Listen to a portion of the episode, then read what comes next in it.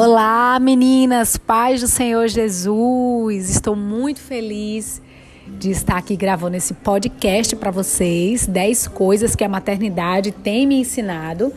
E enquanto isso, estou aqui gravando no domingo à noite. Meu filho tá dodói, então não pude ir pro culto. E comecei a ter vontade de gravar um podcast. Né, filho? Então eu estou aqui com um coadjuvante. Vocês não podem ver, mas vocês vão ouvir alguns sons porque ele já participa do podcast. Não sei se vocês têm percebido, mas ultimamente assim eu não tenho conseguido gravar sozinha e gravo com ele. Acho que vida de mãe é isso, né? A gente se divide em ser crente, ser esposa, ser mãe, ser profissional e Deus vai nos ajudando para que a gente consiga fazer com excelência todos esses papéis, né? Porque o nosso Senhor, ele nos chama é, hoje é dia do trabalho, né? Domingo, hoje é dia do trabalho, dia 1 de maio. E eu estava justamente pensando sobre isso. Como é desgastante, às vezes a gente começa num trabalho muito empolgada, com muitas ideias, mas no dia a dia vem surgindo outras prioridades e às vezes isso acontece da gente chegar, acordar numa segunda-feira mesmo desanimada de ir pela fé e pela graça. E o nosso Deus, ele nos chama a fazer tudo com excelência. E eu tenho pedido muito essa sabedoria a Deus é, essa força, Deus, que não vem de nós, vem de Deus. Tenho lido um livro que eu recomendo muito vocês lerem, inclusive eu estou pensando já em uma colega da igreja para gravar comigo sobre esse livro. É, que eu admiro muito ela e eu sei que ela tem esse livro como um guia para a vida dela também, que é Família Guiada pela Fé. Tenho até em PDF, caso você queira, eu posso te enviar. Estou lendo ele e tem aberto muito os meus olhos para essa excelência, sabe? Deus me chamou para ser uma crente excelente, né? Para ser uma esposa excelente, para ser uma mãe excelente, para ser uma exercer meu profissional de que maneira for, de maneira também excelente. E às vezes dá um cansaço, a gente acha que não vai dar conta, mas ele está com a gente. E vamos lá para as 10 né, coisas que a maternidade tem me ensinado nessa semana que a gente está tão reflexiva quanto ao Dia das Mães né? Quantas vezes a gente se preocupa em comprar um presente, agradar, mas a mãe da gente a gente tem que agradar o ano todo mesmo, principalmente quem ainda convive com a mãe. Honre a sua mãe, obedeça a sua mãe, porque hoje que eu sou mãe, eu consigo entender muita coisa que minha mãe dizia, me orientava. E eu às vezes queria, né, resistir ou dizer: "Mãe, a senhora é muito rígida, mãe, não tem necessidade". E é isso, a mãe da gente, ela quer o melhor né, filho da gente, né? Eu já sei que eu vou ser uma mãe muito chata para Jonatas, muito rígida, né? Às vezes eu lembro de alguma coisa assim, não vou deixar Jonatas fazer isso, nem ter isso. E mas é pro bem, né? É pro bem. E sobretudo, né, o amor da gente é muito grande, né, gente? E eu fico imaginando o amor de Deus, porque acho que eu tive uma noção do quanto eu sou amada depois que eu fui mãe, porque é muito amor que a gente sente pelos nossos filhos, a gente dá a vida por ele mesmo, tudo que a gente faz é por ele, todo projeto que a gente começa a pensar é por ele. E a maternidade realmente ela é transformadora né? É, eu estava me lembrando agora daquele versículo que diz: Todas as coisas cooperam para o bem daqueles que esperam em Deus. Glória a Deus, é verdade. É, quantas vezes, na hora, eu lembro que na, no dia que eu descobri, descobri a gravidez, né? Que meu pai um dia antes me disse: Você tá grávida? E eu, painho, para, eu fiquei com aquela consciência pesada. É, chiclete tinha acabado de chegar e não parava de tirar minha barriga. Isso me deixou também com né, uma pulga atrás da orelha. E aí eu também estava com a cólicazinha, a menstruação não chegava, meu sangue não tinha descido ainda, estava um pouco atrasado. Não, mas é normal atrasar. Quando eu cheguei na farmácia, eu fiz um teste, peguei o mais barato que tinha, porque eu tinha certeza que eu não estava grávida. E fui no banheiro ao lado, fiz xixi, coloquei dentro né, o teste na hora positivou. Voltei na farmácia e disse à moça: Moça, me dá um outro teste que eu acho que esse é muito fraquinho e deu positivo, mas eu não, não tô botando fé, não. Aí ela disse: Não existe falso positivo, mamãe, parabéns. acho que eu já contei essa história aqui para vocês e todo mundo disse assim da farmácia, parabéns! E começou a bater palmas. E eu, gente, mas eu não tô segura que eu tô grávida. E eu fiz um segundo teste lá na farmácia ainda. E aí, deu positivo de novo. Quando eu fiz o segundo, a moça me disse que tinha um teste que dizia até as semanas que você tava. Eu disse, ah, não, agora eu quero fazer isso também. Eu fiz três testes. E aí, no terceiro, eu vi que tava com mais, mais de seis semanas. Foi. Então eu pensei, meu Deus, eu já tô com quase dois meses, ou tô com dois meses, né? Porque o teste só dizia até seis. Opa! Meu filhinho tá dodói com começo de pneumonia. Uma semana muito difícil para mim, febre alta, é, aquele cansaçozinho, ele tá na bombinha, e né, a coriza, a tosse, tudo isso aflige muito o coração da gente, mas Deus é maior, né? Deus tem um propósito. E aí, é, eu lembro que eu, com três testes positivos, né? Saí da farmácia, não disse nada a Rafa. Fiquei pensando que eu também não ia conseguir aguentar muito tempo sem falar para ele e liguei para uma amiga é, que tem uma doceria em parceria com a prima de Rafa e disse: Olha, monta aí um bolo com parabéns papai qualquer coisa, o mais rápido possível que eu vou pegar a hora que você conseguir me entregar e vou dar ele porque eu tô eu estou grávida e tô muito assim é, tô muito assim surpresa ao mesmo tempo eu não sei, eu tô raciocinando muito bem não me ajuda aí aí ela tinha um monte de ideias de surpresa e ela mesma planejou tudo e levou o bolo lá em casa. Disse que foi uma encomenda que não deu certo, ia deixar lá pra gente comer. E dentro tinha um texto que ela mesma escreveu tão lindo, assim, que eu tava sem cabeça, realmente. E Rafa foi ler. Não, Rafa, grava aí, Rafa, pra para fazer uma propaganda, porque esse bolo era para fazer uma propaganda, a pessoa não quis mais, porque o sabor veio errado e tal. E a Rafa foi ler e no final tinha parabéns papai, papai Rafa. Quando falou parabéns papai, ele ainda não tinha associado. Quando falou, quando ele leu papai Rafa, ele associou. E tudo muda, né, gente? Quando a gente descobre a gravidez. É, eu lembro que quando eu saí da farmácia, que eu liguei, primeiro de imediato eu liguei encomendando esse bolo, porque Rafa sempre pediu para fazer uma surpresa. Ele disse: Ó, oh, não chega para mim e diz que tá grávida, não, tá? É um momento especial, é, eu quero realmente uma surpresinha, alguma coisa. Então eu me esforcei para fazer uma surpresa, mas eu tava muito ansiosa, querendo logo dar notícia, e não queria esperar assim, nem para virar a noite. Mas eu tive que esperar por conta desse bolo, só falei, acho que na sexta-feira. Eu descobri na quarta, ou foi na quinta? Foi. Eu descobri na quinta e na sexta-feira, à tardezinha, levar esse bolo lá e a gente fez a surpresa, porque ele queria muito. E eu lembro que eu saí do mercado, Rafa foi me buscar, que eu tinha ido, tinha ido o mercado, o, a farmácia e o salão que eu tinha de escovar o cabelo, era tudo perto. No Big Bom Preço lá de Boa Viagem, nunca vou esquecer. E aí quando eu desci a ladeirazinha assim, fiquei esperando o Rafa lá embaixo, eu me preocupei tanto, né? Eu me preocupei com tanta coisa.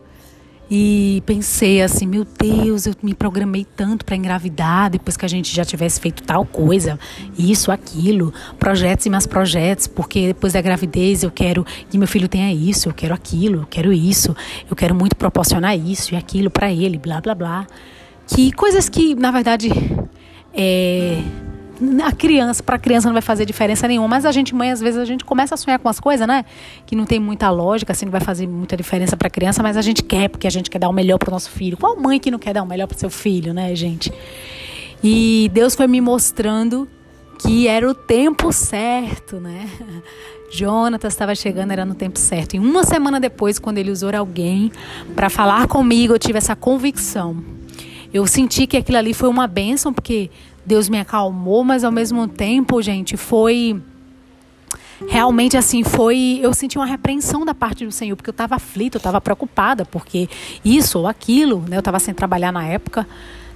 Eu tinha pedido né para não voltar a trabalhar porque tinha aparecido uma oportunidade de trabalho eu tinha dito não eu passar o seguro desemprego eu engravidei durante esse período na pandemia eu não podia voltar a trabalhar né porque na pandemia as grávidas estavam trabalhando de casa então é, foi para mim assim um momento que eu tive preocupação. Mas quando o Senhor me disse uma semana depois, quando eu fui na igreja, Ele me falou muito forte através dessa serva dele, que não sabia nada sobre minha vida. Ele, ele usou ela e disse: Eu estou mandando o fruto no tempo certo. Eu tenho um propósito com esse fruto. E eu estou mandando no tempo certo e cuidarei de todos os detalhes. Até o que ele não precisa, ele vai ganhar. Não se preocupe, porque quem vai se responsabilizar por ele sou eu. Opa, filho, opa, tira o dedinho da boca, mãe.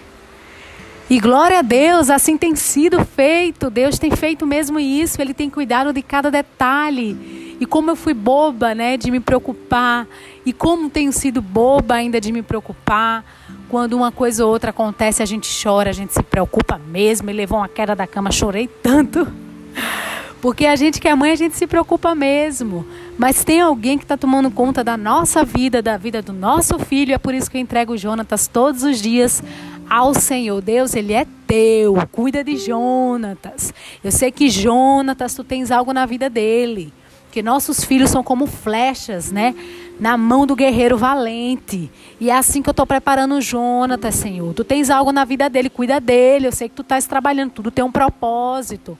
Né? E quando vem a dúvida, quando vem o medo, quando vem a insegurança, eu digo: não, Deus não quer que eu esteja assim. Eu sou humana, mas eu não posso dar lugar aos medos e às inquietações da vida. Minha gente, essa introdução está durando muito tempo. Vamos lá para os 10.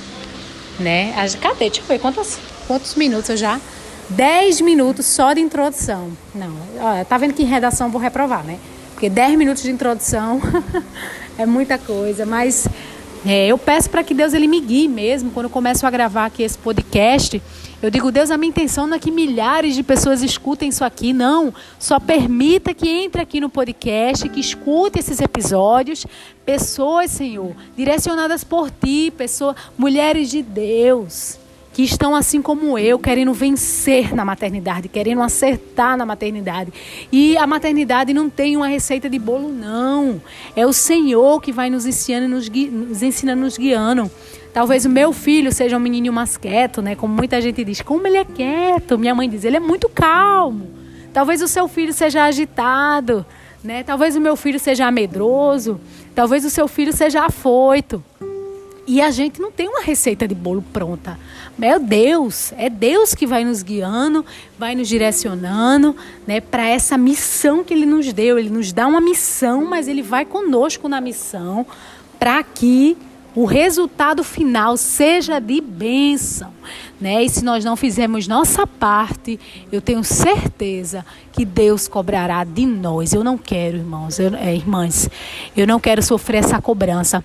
Eu indico para vocês mais uma vez lerem o livro Família Guiada pela Fé. Tem me feito refletir sobre vários temas. É um livro necessário. Acho que é o melhor livro direcionado a famílias que eu já li na minha vida, sabe? Eu tenho um livro preferido de casais, tenho um livro preferido de mulher, de mulher assim, e tenho esse livro aí que está sendo meu preferido realmente sobre família, sabe?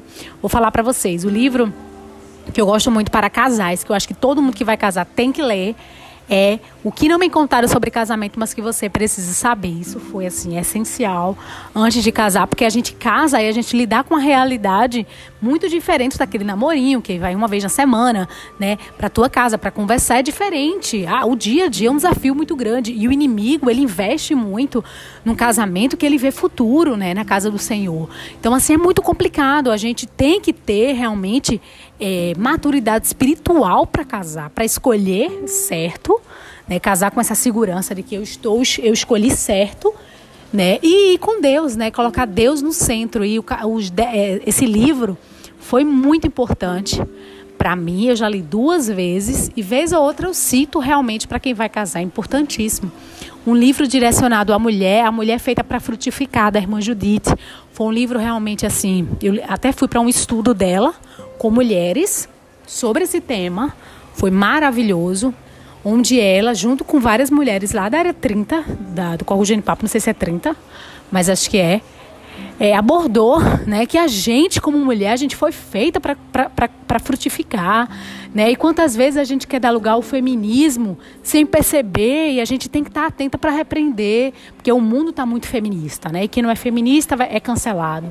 E a gente não, a mulher, a mulher que Deus chamou para a Bíblia tem missão, tem objetivo. Né? A gente foi feita para frutificar e a gente tem que vigiar o que a gente fala, o que a gente pensa. Às vezes a mente da gente é muito fértil. A gente tem que pensar todos os dias isso realmente. E esse livro foi um divisor de águas para mim, sabe? A gente foi feita para frutificar. E quantas vezes a gente é, é, de, o inimigo arma uma cilada, a gente não percebe e faz aquilo que o inimigo quer. E está repreendido. A gente tem que realmente colocar a nossa consciência em Deus, orar, jejuar, louvar. 50 hinos toda semana no Corro de Papo com a irmã Nice, na sexta-feira de manhã, vigiar, porque o inimigo está ao nosso derredor né, à procura de um vacilo, à procura de uma brecha e que nós possamos ser apaziguadoras, que nós possamos aceitar nossos erros, né? Às vezes a gente olha para alguém, ai, que absurdo, a gente tem tem que olhar com esse olhar criterioso é para a gente mesma, né? Para nós mesmas, para nossa casa, porque é, o Senhor, né? Ele vai cobrar de nós as nossas atitudes, né? E não a do outro. Então, assim, eu passei a ser muito mais vigilante, sabe? Depois desse livro, estou nesse caminho. Né? A mulher foi chamada para frutificar. Né? A mulher cristã, a mulher da Bíblia, a mulher que Deus chamou, não foi uma mulher para. Só um minuto. Opa! Nós nós fomos chamadas aí para apenas vencermos no trabalho, coisa do tipo. A gente foi chamada para frutificar e frutificar na nossa casa, na nossa família, com os nossos filhos. Pra tia, vai. tá com sono. E esse livro, né, Família Guiada pela Fé, não terminei de ler ainda, tô lendo, porque eu tô lendo assim bem devagarinho para realmente conseguir mastigar tudo o que o livro fala, que é cada capítulo mais impressionante do que o outro. Fala sobre, fala sobre homeschooling, educação de filhos, sobre namoro, sobre casamento, fala sobre tudo. É, agora, com 16 minutos de introdução, ah, coitado, gente, desculpa aí. Se você achou que a minha introdução foi muito grande, você fala comigo no inbox, lá no Instagram, te, arroba Tefermano, ou no meu WhatsApp. Tef, você demorou muito a começar os 10 passos. Mas vamos lá. Primeiro passo, gente, eu fui escrevendo aleatoriamente, tá? Então, assim, não, não foi a regra do, do que é, que é mais importante, não. Aleatoriamente que eu fui me lembrando. Primeira coisa que é, a maternidade me mudou. Antes de Jonatas nascer, isso é, parece até engraçado, mas é real. Antes de Jonatas nascer, às vezes acontecia algo na minha vida é, pesado demais. Sabe aquela noite escura, né? Que a gente acha que não vai suportar, aquela guerra, aquela batalha, aquela luta, aquela provação que a gente acha que não vai suportar? Quando acontecia isso, eu dizia assim: Deus, me leva. Me leva, porque não estou aguentando mais essas lutas daqui da terra. Me leva. E eu orava mesmo, dizia: Deus, me leva. Hoje, depois que Jonatas nasceu, aliás, desde que eu engravidei, quando vem a luta, a aprovação, eu digo: Deus, me dá força para suportar. Porque eu quero, ver, eu quero ver o rosto do meu filho, eu quero conhecer meu filho depois que ele nasceu. Eu quero ver o meu filho crescer, eu quero ver esse menino frutificar, eu quero ver esse menino ser uma bênção, ele precisa de mim, né? E hoje eu peço força a Deus para suportar, né? E é, alguém já tinha me falado isso, né? E eu achei exagero, disse, não, deve ser exagero, né? Mas não, é, é real, assim, é, o amor que a gente sente ao nosso filho é como se fosse maior do que o amor que a gente sente por nós mesmas, sabe? É, a gente acha que ele não, ele vai até viver, ele poderia até viver muito melhor do que eu, se eu morresse. Mas o amor de mãe ninguém substitui, né? A presença de uma mãe, o conselho de uma mãe é insubstituível. Então, quando hoje eu passo por luta, aprovação, adversidade, Deus me dá força, porque Jonatas precisa de mim. Passo número dois, a segunda coisa que a maternidade me ensinou é que o amor que a gente sente pelo nosso filho é maior do que o que a gente sente por nós mesmos aquele amor fora do peito que as pessoas falam, é verdade. Eu sinto muito esse amor. Eu estava falando com uma psicóloga cristã que está grávida, vou gravar um podcast com ela, inclusive, sobre o pós. É, o pós-nascimento do bebê, porque ela, ela disse que tem mãe que não sente esse amor todo. Ele vai sendo construído passo a passo, no dia a dia, com os anos. E eu posso dizer, por mim, eu sinto esse amor todo mesmo. Pois que Jonathan, na barriga, eu, eu sentia mas quando ele nasceu, aquilo transbordou, foi transbordante. Eu lembro de ver ele saindo assim de mim, com aquela força que a médica puxou da cesariana. E quando eu vi, eu queria proteger ele. Eu vi ele na mão das pessoas, já comecei a pensar: meu Deus, essa médica derruba meu filho, eu quero meu filho perto de mim, bota ele aqui. É aquele, é, é aquele amor, assim, que se você pudesse, você não desgrudava. Esse amor que eu sinto por Jonatas. Eu chorava, assim, ao, ao ouvir a médica examinando ele, dizendo: olho perfeito, respiração perfeita, isso perfeito, menino perfeito. Mãe, parabéns, seu filho é lindo, olha os olhos dele são claros e eu chorava assim de felicidade, porque é um amor fora do peito, sabe?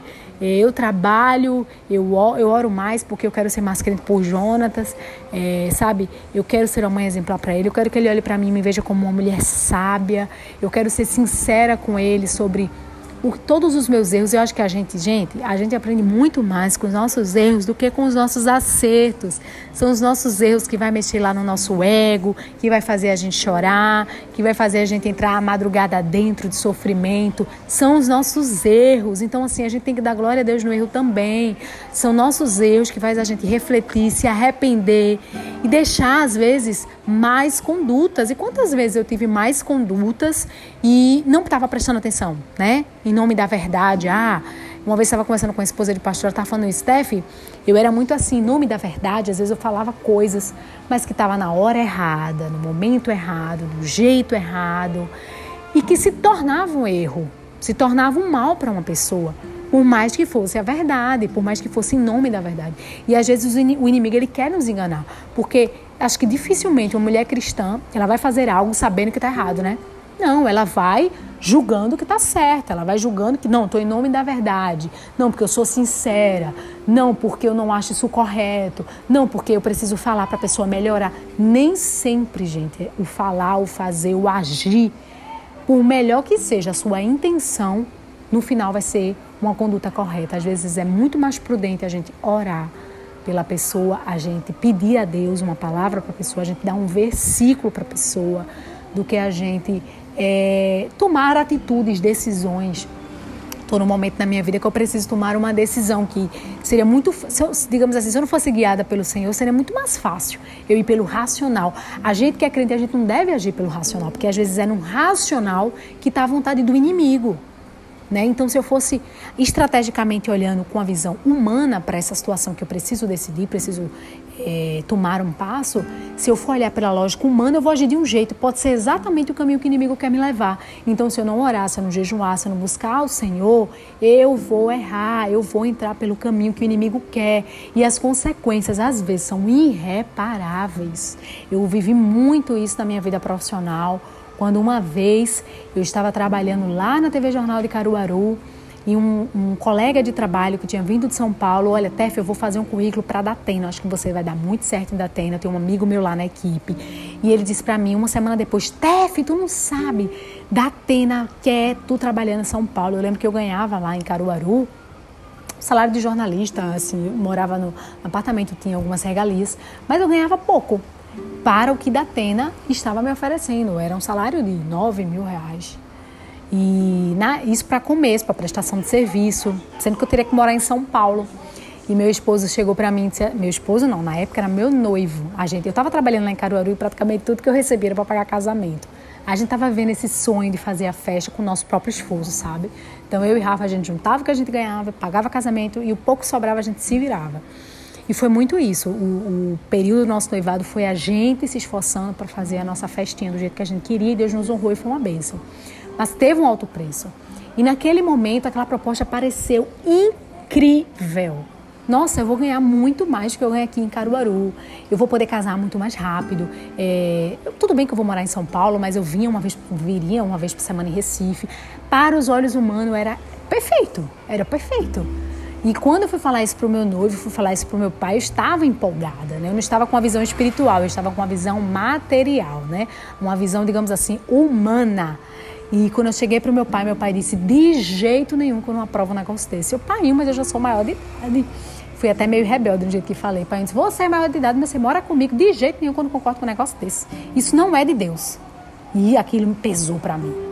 Quando eu falei para o meu noivo, que eu já tinha comentado, mas deixei para falar mais detalhes pessoalmente de como era a proposta, como ia funcionar, porque eu estava morando em Caruaru, então só via ele no final de semana. Ele também disse: de jeito nenhum, não dá, Tef, não dá para a gente namorar, para a gente ter um relacionamento, para a gente casar assim. Não, eu prefiro que você fique em Caruaru e Deus vai abrir uma porta para você em Recife, Ele vai te honrar. E eu dizia assim, mas há tanto tempo eu estou em Caruaru, fazia um ano e meio, eu fiquei em Caruaru quase dois anos. É, e aí fazia já um ano e meio, mais ou menos, foi, era quase dois anos mesmo.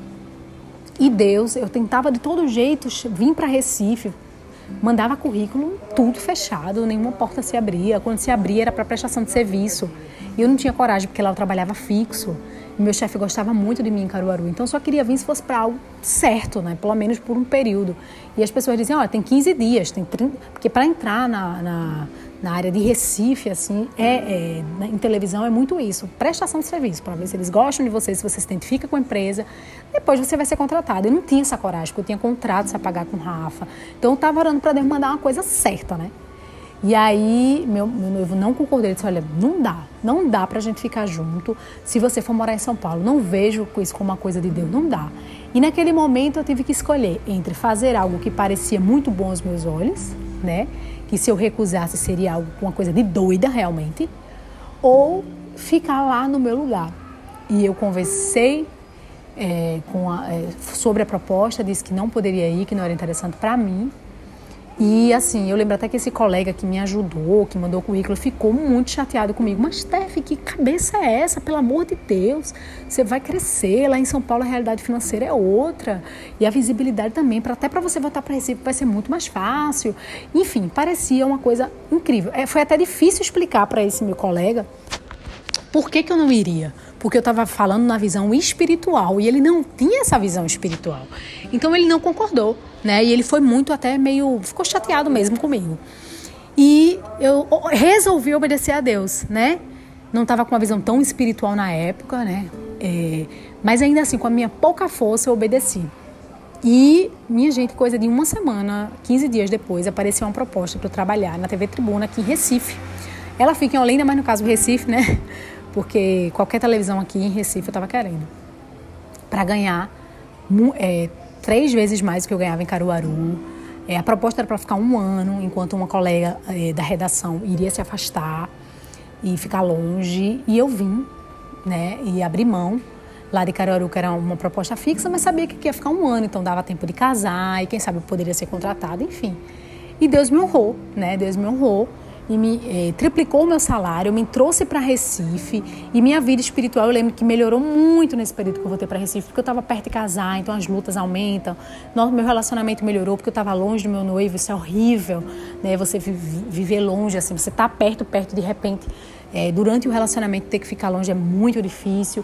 Então, meu relacionamento com meus pais, eu consegui estar mais perto antes de casar, então foi ótimo.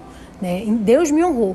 Mas eu me lembro Gente, nós como cristãs, como mães, a gente não pode olhar as coisas com a visão humana, nem, nem óbvia. Porque nem tudo que é óbvio é a visão de Deus, às vezes é o contrário. Às vezes Deus pede para a gente fazer algo que é totalmente contra a lógica humana. E se a gente for imediatista e querer resolver as coisas, a gente pode ter consequências irreparáveis. Né? E glória a Deus que Deus me direcionou. Ele falou comigo. Eu lembro que em uma semana só ele usou três pessoas diferentes para falar comigo nessa época. Ele me direcionou, ele me ajudou e eu obedeci. Ele me deu vitória na minha obediência. Né? E foi algo que eu tomei para a vida. Eu disse: Deus, eu não quero tomar nenhum passo, né? É, sem ser da tua vontade. Né? E eu vi depois que foi uma bênção, foi um Deus me colocou em prova e me aprovou. Então a segunda coisa, né, o segundo passo que o segundo passo, né, é esse amor realmente fora do peito e que a gente, é, eu acabei falando sobre essa questão da, da obediência, né, como, como direcionar desse segundo ponto. O terceiro ponto é que eu serei muito mais rígida que os meus pais. Estou lendo do bloco de notas. Minha gente, isso é muito verdade. Eu lembro que meu pai, eu estava contando isso, é, dando aula às crianças no domingo passado, foi, foi Páscoa no domingo passado. Eu estava dando aula às crianças de 5 e 7 anos e é, soube que aquela sala era muito inquieta. Eu já cheguei falando: olha, gente, vamos fazer uma oração, porque já me disseram que essa sala aqui é muito inquieta. Eu vou dizer logo uma coisa para vocês. Se vocês ficarem aperreando, eu vou conversar com a mãe de vocês, com o pai de vocês, para eles proibirem vocês de ficar com o celular essa semana, porque vocês não estão conseguindo nem se concentrar no culto. Eu sei que muita gente tá aqui é viciada em tela. E aí eles, tia, pelo amor de Deus, dobraram o joelho se jogaram no chão. Pelo amor de Deus, tudo menos isso parecia realmente, eu, eu fiquei até preocupada, minha gente, é muita criança viciada, viu, dentro da igreja. E eu falei, tá vendo meu filho, tem seis meses, eu vou demorar o máximo que eu puder para dar um celular a ele, eu não quero esse, ele que esse negócio de Xbox, que eh, eles acabaram, eu perguntei a eles o que é que eles fizeram durante a semana. E aí a maioria me respondeu assim, joguei muito, fiquei muito no Xbox, brinquei muito de videogame com meus amigos e fiquei muito no celular, no joguinho tal. E aí eu fiquei, minha gente, vocês não, não, não, brincam fora do celular, fora de tela, vocês não têm um mundo, não. Alguém aqui não tem celular, acho que dois levantaram a mão, alguém aqui não joga, não tem tanto contato com tela. E alguns pouquinhos levantaram a mão, e a grande maioria falaram, querendo me convencer que o Xbox, que o jogo, que a tela era incrível demais, era, era é, do momento, sabe? E eu disse, eu vou tentar ao máximo não dar tela meu filho, porque é algo que realmente é muito viciante e eu não quero ver meu filho desse jeito, não. Misericórdia, minha gente. Vocês, até para se concentrar no culto sem o celular é difícil. E foi uma realidade que eu vi na aula, foi um peso. Eu cheguei naquela aula com um peso realmente. As crianças não se concentravam. Eu fiz uma oração, eu disse: Deus, tu tens um propósito para cada criança que está aqui. Deus me ajuda a me direcionar o que eu vou falar, porque essas crianças são tuas. Tu tens um projeto. O inimigo não quer, Deus, que seja executado o projeto que tu tens, mas cai por terra, Senhor, toda investida, não deixa eles conversarem, faz com que eles orem, cantem, se dediquem ao máximo, comecem a pensar aqui hoje o que é que eles, para que que eles foram feitos? Qual o chamado que tu tens na vida de cada um aqui e que o inimigo não consiga desvirtuar esse culto. E foi uma bênção. Foi uma bênção. Olha, eles oraram de coração, eu vi eles orando. Cantaram, queria até cantar mais tiraram oferta, ficaram tão comportados. Eu contei a história, eles prestando atenção. Eu, glória a Deus, eu tava, fiquei tão feliz. Mas foi preciso dar essa palavra. E eu de, é, desse terceira, terceira coisa que eu disse, que eu vou ser muito mais rígida do que meus pais, é porque meu pai, quando era criança, até contei essa história lá para eles. Eu lembro que veio um primo meu do Rio, eu ficava nessa época com minha avó, para meus pais trabalharem, e ele chegou com o Xbox com um monte de game. E meu pai disse: Você está proibida de chegar perto desses games, deixa ele jogar sozinho, você não vai jogar. Eu disse, pai, o senhor tá louco? Pai, o senhor até perdeu o juízo, foi. Porque o menino veio do Rio de Janeiro, ele só faz brincar de jogo e eu não posso brincar com ele. Ele é meu primo, eu preciso ser legal com ele. ele. Você não vai ser legal, você vai brincar de correr, de fazer qualquer coisa, mas eu não quero você brincando nesse jogo pra você não ficar viciado. Eu, pai, eu nem tenho esse jogo, como é que eu vou ficar viciado? Eu só vou jogar por enquanto. Não quero. Ele foi muito rígido. E ele ainda me ameaçou. Se você brincar, eu souber que você brincou, você vai levar uma pisa muito grande. Aí eu não brinquei, cheguei nem perto do jogo, né? E ele me chamava para jogar direto. Eu vi ele lá, empolgadíssimo. E eu querendo, né, brincar, mas eu com medo, né? Até, fiquei com medo realmente de apanhar. E aí eu não, não brinquei. Disse, e na minha cabeça eu pensei, meu pai é muito rígido. Eu tenho até vergonha de dizer isso pro meu primo, que eu não posso jogar, porque ele disse isso. E, eu, e hoje eu tenho o mesmo pensamento que meu pai. Acho que até muito pior porque eu não quero realmente, eu tento né, não colocar tela na vida de Jonatas. É claro que é inevitável, né? A gente assiste uma TV, ele tá vendo uma coisa ou outra. Às vezes, para botar no carrinho do carro, tem que colocar uma musiquinha, três palavrinhas, para ver se ele para de chorar, porque é muito choro, muito desespero. Mas assim, tem coisa que a gente, como mãe, a gente tem que pedir uma visão espiritual a Deus antes de dar para o nosso filho. Porque você vê que teu filho já tem a, a Claro que meu filho não tem essa idade ainda, né, gente? Talvez você esteja ouvindo diga: ah, você não tem um filho na idade que eu tenho, todos os amigos dele têm, só ele não tem, ele quer muito. Mas às vezes a gente tem que ser essa mãe chata mesmo, né? Tem que ter a visão espiritual até para dar um presente ao filho da gente. Até para dar um presente ao filho da gente, porque você vê que a criança já é viciada e você dá um jogo de game, você está querendo que ela fique mais viciada. Porque ela não vai ter o controle sobre o vício. Não vai ter, o adulto não tem, como quanto mais criança, né? E aí isso pode desenvolver inúmeros retardos mentais na criança. Né? A gente acha que ele está sendo muito esperto porque está mexendo no, no, no, no, jogo, na tela, mas é, muitas vezes é o contrário. Né? E está aí as pesquisas, psicólogas e psiquiatras que têm é, dito isso em pesquisas e mais pesquisas. Então, assim, a criança acaba que fica mais burra, né? Quando ela é viciada na tela. E é, coisas e coisas que meu pai me proibiu, que minha mãe me proibia, e eu achava exagero, eu tinha até vergonha de dizer que meu pai e minha mãe deixavam. E hoje eu vejo que realmente foi muito bom eles tomarem essas decisões e eu farei o mesmo com meu filho. Ele vai me chamar de chata, muito provavelmente de rígida, mas depois ele vai entender. Amém, irmãs? É, quarta, né? Meu celular até bloqueou aqui. Quarta. Que ver meu filho doente é a pior coisa para uma mãe, às vezes tem até pesadelo.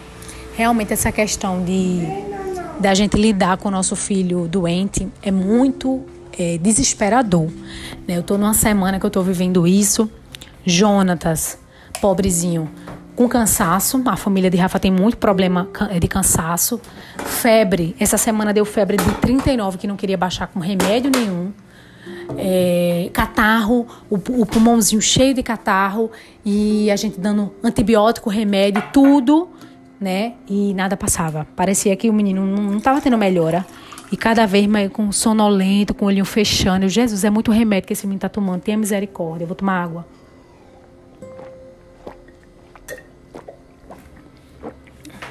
E nessas horas, a gente entende realmente que só quem cuida, só quem protege, só quem tem um poder realmente de mudar o quadro é Deus.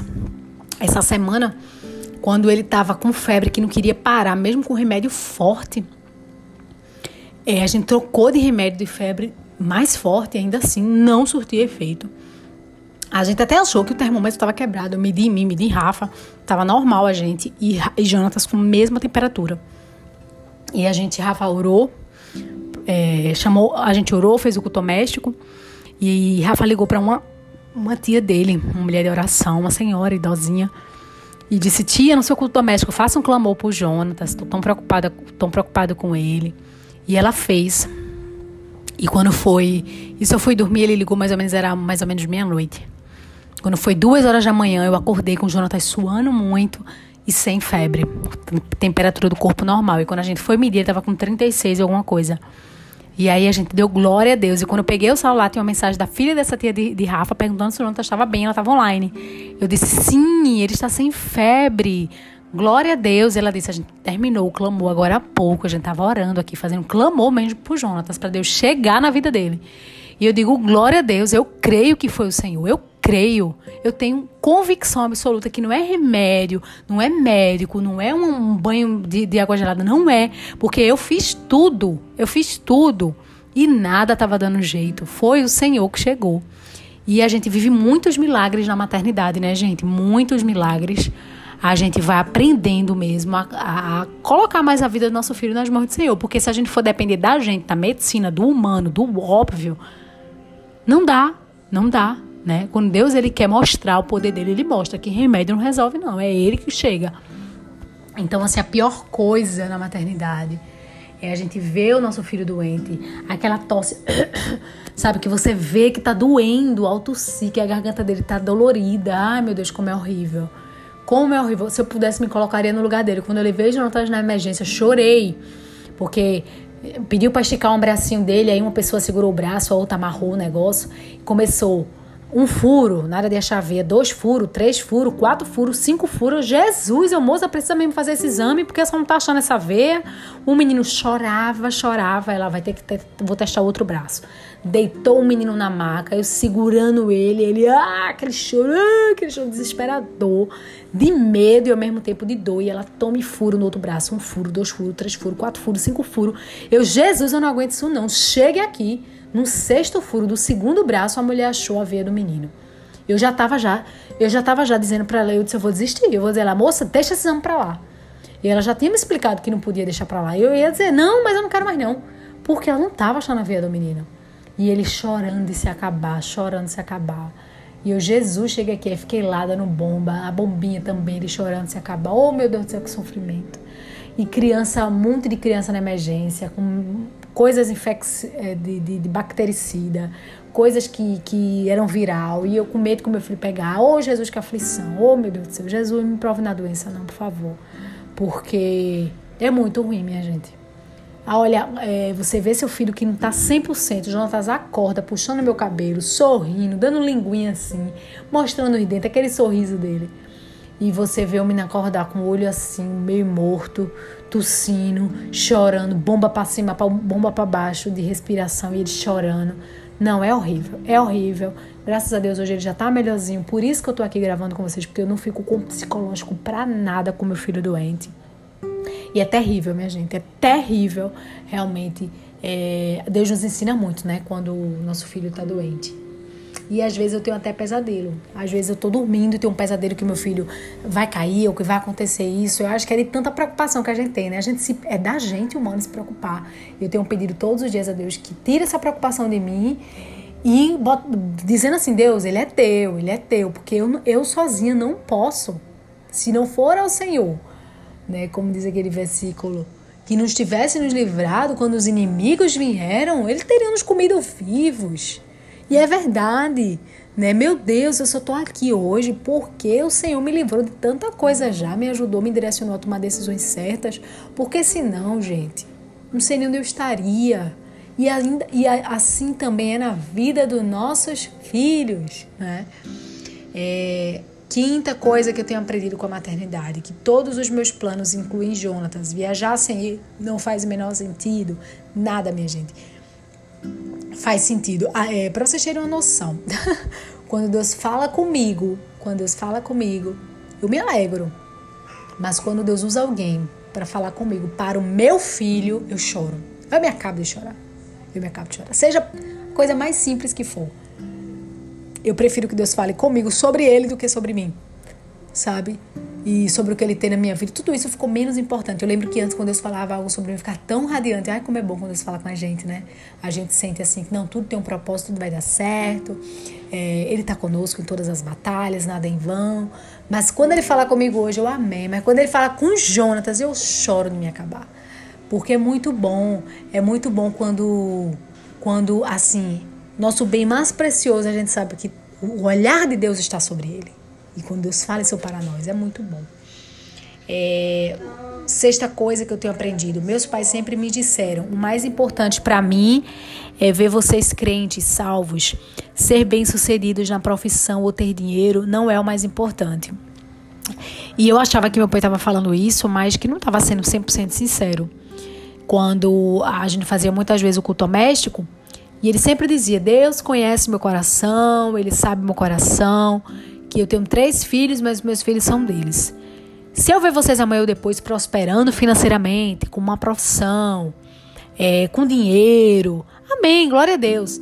Mas para mim o mais importante não é ver vocês formados e com muito dinheiro e bem-sucedidos. É ver vocês sendo, vivendo aquilo que Deus chamou, chamou vocês para fazerem, para serem. Então, se Deus chamou você é, para uma missão, para uma obra, para algo específico, e você escolher outro caminho, ou fazer outro caminho, pode ter certeza que eu não vou ficar feliz. Orem para que Deus direcione vocês, para que vocês sejam uma bênção realmente. E sejam aquilo que ele, ele quer. E aí ele dava muitas vezes o exemplo dele, que ele orou, muitas vezes ele queria passar na, no exército, na aeronáutica e fazia muito concurso, estudava muito. Mas o Senhor preparou outro caminho para ele, né? Para o meu pai. E ele fez Deb, foi chamado para ser professor. Hoje ele é professor, é vice-diretor da Deb. E ele ama aquilo ali. Ele faz o programa na, na TV, os Santos Finais, na Rede Brasil. E ele falou que assim, foi um caminho que ele nunca parou para pensar. Foi Deus que projetou, foi Deus que arquitetou, foi Deus que trilhou. Mas que ele é muito feliz no que ele faz. E ele sempre dizia pra gente, porque a gente passou muita assim privação, né, quando eu era criança, muitas vezes eu queria comer. Eu lembro que eu ia para a escola e eu via todos os meus amigos, praticamente todos, não todos, mas praticamente todos, chegava a hora do lanche era aquela expectativa para ir lá em cima comer cachorro quente, com refri, com né, depois ainda com, com, com, comprava uma gulosema, blá blá blá. E eu nunca tinha dinheiro para isso. Quando meu pai recebia, eu pedia um trocadinho, às vezes na sexta, eu tinha, eu conseguia um trocadinho quando meu pai recebia alguma coisa, eu pedia a ele. Mas eu sempre tinha muito, muita cautela ao pedir. Eu nunca gostei muito de pedir muita coisa ao meu pai, porque eu sempre via que ele tinha muita coisa para pagar, né? Então, se o que ele tinha para pagar, o dinheiro já era pouco, como é que eu ia pedir dinheiro para lanche, né? E aí eu todo dia levava biscoito, mesmo biscoito. Peguei um abuso daquele biscoito treloso de chocolate que minha mãe comprava de caixa. Aí depois ela trocava pelo de morango, peguei abuso também. E todo dia eu levava a mesma coisa, né? Que era justamente que minha comprava de caixa e deixava só pro lanche da escola. E aí, eh, quando eu chegava lá, eu via o pessoal comendo hambúrguer, comendo coxinha. Ai, meu Deus, eu olhava assim, ficava desejando. E quando meu pai falava isso no culto doméstico, eu dizia, oxe, eu quero pro meu, eu quero que o meu filho seja bem sucedido financeiramente. Não quero que meu filho vá para a escola e fique se querendo comer um negócio, eu não possa não. Que negócio ruim, é horrível isso. E eu lembro que teve uma, um dia que teve Mirabilândia na escola e eu não pedi ao meu pai para ir. E toda a classe foi, toda a classe, menos eu. Quer dizer, menos eu iria, né? E aí, no dia de manhã, é, que à tarde a gente ia pro Mirabe, a escola, né? E eu não tinha pedido a meu pai porque eu vi ele muito aperreado. Aí uma amiga minha chegou pra mim e disse assim: Tef, É, tá aqui o dinheiro da tua passagem, eu já comprei teu passaporte, vice. É, já reservei tua vaga. É só tu ir lá na secretaria e pagar. Eu, minha amiga Fanny, o nome dela, Stephanie também. Aí a gente chamava ela de Fanny. Aí eu disse, como assim tu comprasse se tu não tem dinheiro? Porque ela também estava apertada. Eu juntei a, com a turma da sala e a gente comprou, porque só tu que não ia, e tu dissesse que não ia por causa de uma coisa ou outra, mas eu não acreditei não. Eu disse, eu acho que ela bem ela tá sem dinheiro. Porque tu não tem dinheiro para lanchar, eu sei que tu tava apertada. Aí eu, poxa, obrigada. Aí fui para casa, tomei banho bem rápido. Minha mãe pegou dinheiro emprestado com uma amiga dela, me deu dinheiro para lanchar e a gente foi-se embora. Foi uma benção. Mas eu lembro muito. Tá chorando, vou pegar ele. Que foi, meu nego? Ele dormiu bem pouquinho. Tá, me dê ele. Olhado de suor. Tá bom. É a febre passando. Eu vou botar ele no peito já já eu dou banho. Amanhã vai chegar. E aí, gente, eu passava por essas provações e como criança e depois adolescente, né? Isso marcava, né? E eu não, não quero que meu filho passe por isso de jeito nenhum. E quando o pai falava isso, se Deus chamou você Stephanie, para ser uma dirigente de círculo de oração, para você não trabalhar, mas ser uma boa esposa, uma boa mãe, eu vou ficar muito mais feliz do que você ser uma profissional de sucesso, ganhando milhões aí, tendo um carro importado, tendo empregado em casa e tendo tudo, tudo que o mundo almeja. Minha visão como crente, como pai espiritual, não é ver meus filhos vencendo financeiramente, mas vencendo espiritualmente, porque nós estamos aqui de passagem. E quando meu pai falava isso, eu parecia não ter muito sentido, mas hoje é justamente isso que eu penso, pra, exatamente isso que eu penso para Jonatas. É claro que eu quero ver meu filho numa boa escola. Já gravei aqui sobre a escola dos sonhos para o meu filho. Se Deus me der condições, se for possível, eu colocar meu filho lá na Ecoprime, glória a Deus. Mas também se ele não quiser, se não for da vontade dele, amém também. A gente tem, né, que querer o melhor para os nossos filhos, mas a gente tem que colocar a vontade de Deus acima. Isso não é fácil. Mas é justamente isso que eu peço a Deus para que Ele continue me direcionando para eu querer para o meu filho aquilo que Deus quer que ele seja, né? Que Deus quer executar na vida dele. É, sétimo, né? sétimo passo é ele é um bebê e já oro pela minha futura nora. Penso muito em Jonatas, não apenas como hoje, mas para o que Deus o preparou e o, e o criou. Minha gente, incrível isso. Às vezes eu fico brincando com alguma amiga que tem uma bebê menina. Oi, oi meu amor. Já vai, tá certo. Obrigada. Obrigada, tia. Pode ir, tá? Vou só dar um banhozinho nele já já. Tô só terminando.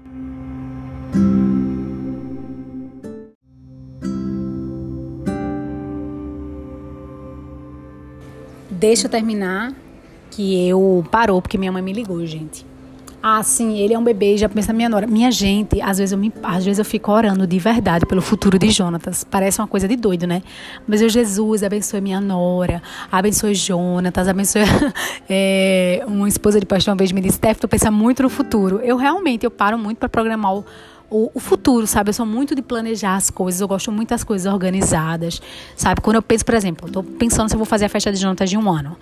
Se for da vontade de Deus, a gente vai dar um jeito, vai fazer. Mas assim, eu fico pensando em cada detalhe, porque eu gosto de ter as coisas sob meu controle, né? E a gente sabe que na vida cristã isso é um problema, porque a gente tem que colocar as coisas num controle realmente de Deus, né?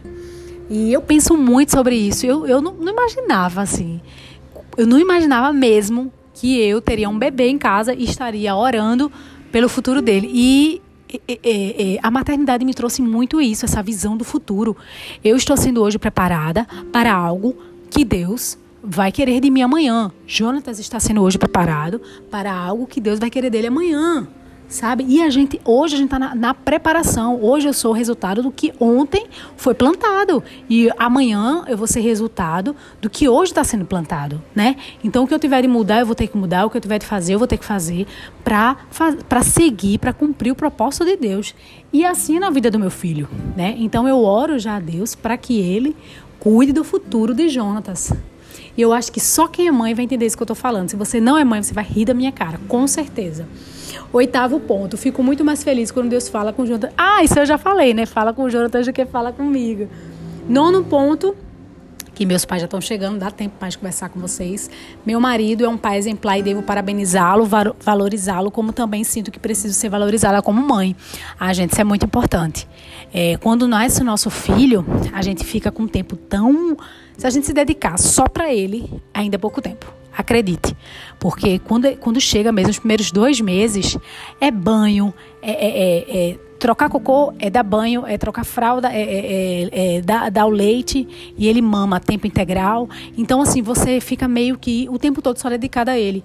E a gente tem que lembrar do nosso marido, a gente tem que lembrar que a gente é filha, a gente tem que lembrar que a gente é amiga. E aos poucos ele vai ficando mais dependente. A gente vai entendendo isso, vai lembrando disso, né? E como é importante que a gente valorize o nosso esposo. Tenho pedido a Deus para que ele sempre me lembre isso, sabe? Porque a gente tem que valorizar as pessoas que estão perto de nós. E Jonatas me ensinou muito isso. Quantos amigos que eu tinha que hoje eu não faço muita questão de estar perto. Porque eu não percebo assim tanta. Assim, eu não percebo que vai ser algo, digamos assim. Como é que eu posso dizer para vocês, né? é, pessoas que antes faziam muito sentido, mas depois que meu filho nasceu, não fizeram tanto sentido. Eu acho que eu quero hoje estar realmente perto de poucas pessoas sabe? Quando eu falo querer tá perto, é constantemente, é abrir meu coração, tu tá entendendo? Então, assim, é, eu tenho valorizado muito mais os meus pais, que é com quem eu posso contar. Quando o Jonathan está doente, eu ligo para eles, eu ligo para as amigas mais próximas, eu peço oração, eu sei que vão orar e vão se preocupar. Os amigos mais próximos, já sabem vocês que eu tenho uma lista de sete amigos, né?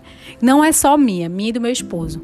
Então, assim, são para esses amigos que eu peço oração, que eu, sabe, falo sobre Jonatas e que eu sei que para eles Jonatas é muito especial, né? Perguntam, tô morrendo de saudade dele, Tef, vem aqui me ver, ou deixa eu ir aí, sabe? Isso para mim vale muito.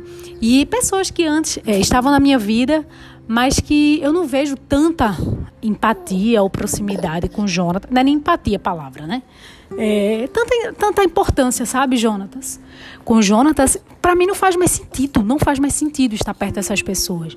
Então, assim, eu tenho realmente é, que, é, que eu, te, eu tô querendo estar mais perto dessas pessoas que são pelo meu filho, sabe? Que eu sei que assim, se eu pedir uma ajuda, se eu pedir uma oração, estão carregando meus filhos, meu filho na oração. Então, nossos pais, nossos irmãos, né? Nosso, os avós, os bisavós, meu Deus, chegam a ver Jonatas e chorar, né? Querer ver Jonatas o tempo todo. Essas pessoas são muito importantes realmente na vida dele. A gente tem que valorizar enquanto a gente tem, enquanto a gente está perto, enquanto a gente está vivo, né? E essa lista de sete melhores amigos. Além dessa lista, é claro que eu tenho outros amigos que eu gosto muito, mas esses sete, acho que eu mantenho um contato diário maior, né? Um contato assim semanal, diário, vez ou outra a gente se fala maior. E aí, é, vamos para outro passo que é. Ah, chegou no décimo, gente. Ah, não, falei, não esqueci de falar sobre a valorização sobre mãe. Essas pessoas que eu estava falando agora, que estão mais perto e que eu quero para minha vida e estou muito mais perto delas, é, elas têm me valorizado como mãe, sabe? Isso é muito importante a gente se sentir valorizada como mãe. A gente não tem apenas que amar nosso filho, amar nosso marido, mas a gente, eu acho que, ó, gente, você vê uma mãe tá grávida, fala ela uma coisa boa. Você tá linda. Isso é bom. É um afeto positivo. Olha, vai dar tudo certo. Deus vai mandar tudo. Eu, quando vejo uma mãe agora, eu digo: olha, não se preocupa com o parto, porque você vê seu filho, conhecer seu filho, vale a pena tudo. É tão bom. O dia do parto foi assim, um dia mais importante da minha vida. É, foi tão bom, sabe? Você, a dor, uma coisa que você sente é tão pequena, é tão insignificante. À vista de conhecer o nosso filho. Eu falo sempre coisas boas. Vejo uma mãe que acabou de ter bebê, eu vou lá e digo: olha, quando você puder receber uma visita, eu tô aqui querendo visitar, mas olha, tô orando por você. Qualquer dúvida, estou à disposição. Sei que seu tempo está corrido, mas seu filho tem a melhor mãe que ele poderia ter, tá? Não esquece disso. Você é incrível. Eu sempre passo isso para mãe, porque a gente, como mãe, a gente precisa. Ó, gente, fuja, corra, corra assim de jato de trem, de avião, de pessoas que vão estar tá olhando para você, olhando para o seu filho e buscando coisa para criticar, pelo amor de Deus. Você está aprendendo a ser mãe, sabe? Não tem uma fórmula. Aí chegar para tu e, ah, isso está errado. Aí está... Não, pelo amor de Deus, a gente tem que estar tá perto de pessoas é que nos levante como mãe e diga, você é uma ótima mãe, só, só pelo fato de você estar tá se esforçando. Porque perfeição não existe. Né? A gente nunca vai ser perfeita, a gente tem que buscar a excelência. Então eu estou realmente fugindo de pessoas que dão muito pitaco e você tem que dar um sorrisinho e agradecer, mas lá dentro você acaba que às vezes, dependendo do que a pessoa fala, você fica chateada mesmo.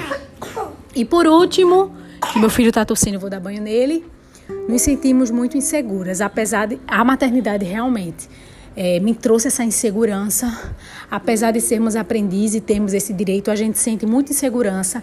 E uma palavra mal colocada pode simplesmente nos, nos entristecer. Né? E é muito. Gente, já parou para pensar como é ruim? Você fa... Imagina você falar algo para uma pessoa e deixar ela triste. A gente tem que raciocinar muito bem antes de falar. Porque você chegar para uma pessoa achando que você está né, com aquela palavra da verdade. Não, estou a favor da verdade né? E, e você simplesmente você pode matar a pessoa, você pode entristecer, você pode causar um, um sentimento ruim. Gente, vamos pensar antes de falar, vamos levar para as mães, principalmente mães nesse primeiro ano que é muita descoberta, é muita insegurança. A gente já tende a se sentir que não está fazendo o máximo que a gente pode ou que poderia. A gente já se cobra tanto que o, o, o que a gente não precisa é de alguém que chegue para a gente com uma palavra né, de um conselho, entre aspas, né, porque conselho tem que ser muito bem colocado, né, e às vezes tem que, que ser pedido, né, a depender do, da intimidade. Então vamos realmente ser mulheres que incentivam outras mulheres, que levantam outras mulheres e que dá uma palavra. Eu lembro que um dia eu cheguei assim, é, no culto, a Zenata é maravilhosa, ela é dirigente do Coral Jovem de lá da Central, gosto demais dela. E eu falei assim, infelizmente eu tô tendo que fazer isso, aquilo, tô saindo com o Jonatas, porque assim, eu, eu sabe, ficar em casa o tempo todo, não acho que faz bem para ele, sabe? Eu quero sair, eu quero.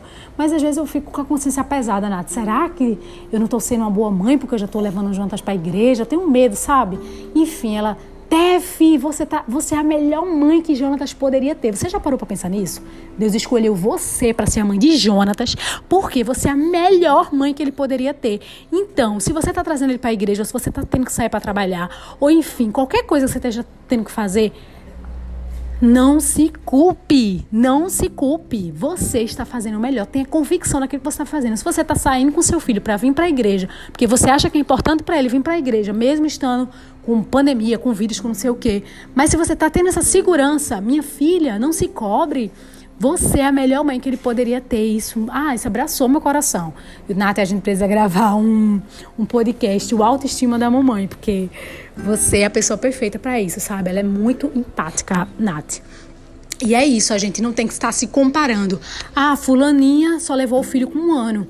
Eu levei meu filho a primeira vez com um mês e depois só um dia com um mês e passei a levar depois firmemente com três meses. Eu não sou uma mãe pior ou melhor por conta disso, né? Foi a decisão que eu tomei com base no que Deus, no que eu senti que Deus estava me impulsionando a fazer. Deu três meses, eu disse, eu vou voltar para a igreja com Jonatas, eu não vou esperar ele completar seis meses. Mas eu também não posso culpar, ou discriminar, ou diminuir uma mãe que só vai, só vai levar o filho com dois anos porque ela acha mais prudente. Né? A gente tem que ter muito cuidado para a gente não entristecer uma pessoa. Eu não vou dizer matar, porque é demais, mas assim, entristecer alguém, né, gente? Então a gente, mãe, fica muito sensível, viu? Chega uma pessoa pra mim e quiser me desafiar como crente, diga que eu não sou uma boa mãe. gente, beijão, vou me embora que eu já tô com pressa, mas é isso. Não consigo falar com vocês de maneira assim, resumida, mas enfim, que venham aqui pessoas realmente direcionadas por Deus. Beijão.